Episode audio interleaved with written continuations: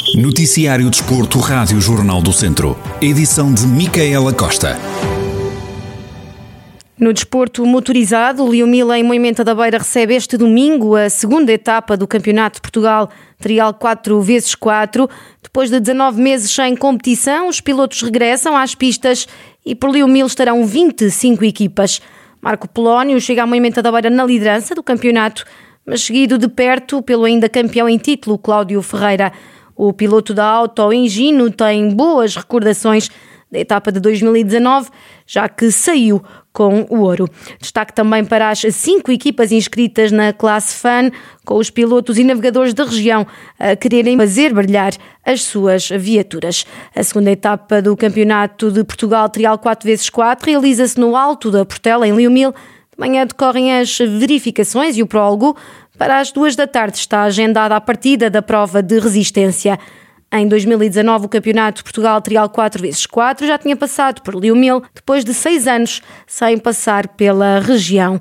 Este domingo a prova está de volta e conhecida por muitos amantes de todo o terreno por oferecer calhaus do demo, um monte agreste de dificuldades naturais e muitas técnicas. No handball, segunda Divisão Nacional, séniores masculinos, Zona 2, a Academia de Handball de São Pedro do Sul viaja este sábado até Ponta Delgada para defrontar o Clube Desportivo Marienses às seis da tarde.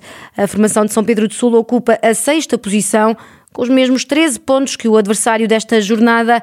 A Academia de São Pedro do Sul está a 8 pontos do líder, o Académico de Viseu, que este fim de semana faz uma pausa na competição, regressa no próximo fim de semana.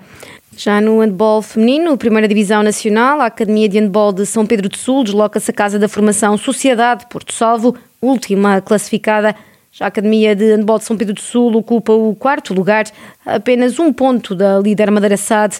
O encontro entre a Academia de Handball de São Pedro do Sul e a Sociedade Porto Salvo está marcado para as 5 da tarde. No futebol feminino, na próxima segunda-feira, 8 de novembro, a Seleção Nacional Sub-17 joga o primeiro de três encontros integrados na preparação para a Ronda 1 da fase de apuramento do Euro 2022 Ana Carolina Ferreira, atleta do Viseu 2001, integra a lista de opções da treinadora nacional Marisa Gomes. A equipa das Quinas arranca a semana a jogar com a Finlândia no Estádio Municipal de Albufeira às 4 da tarde.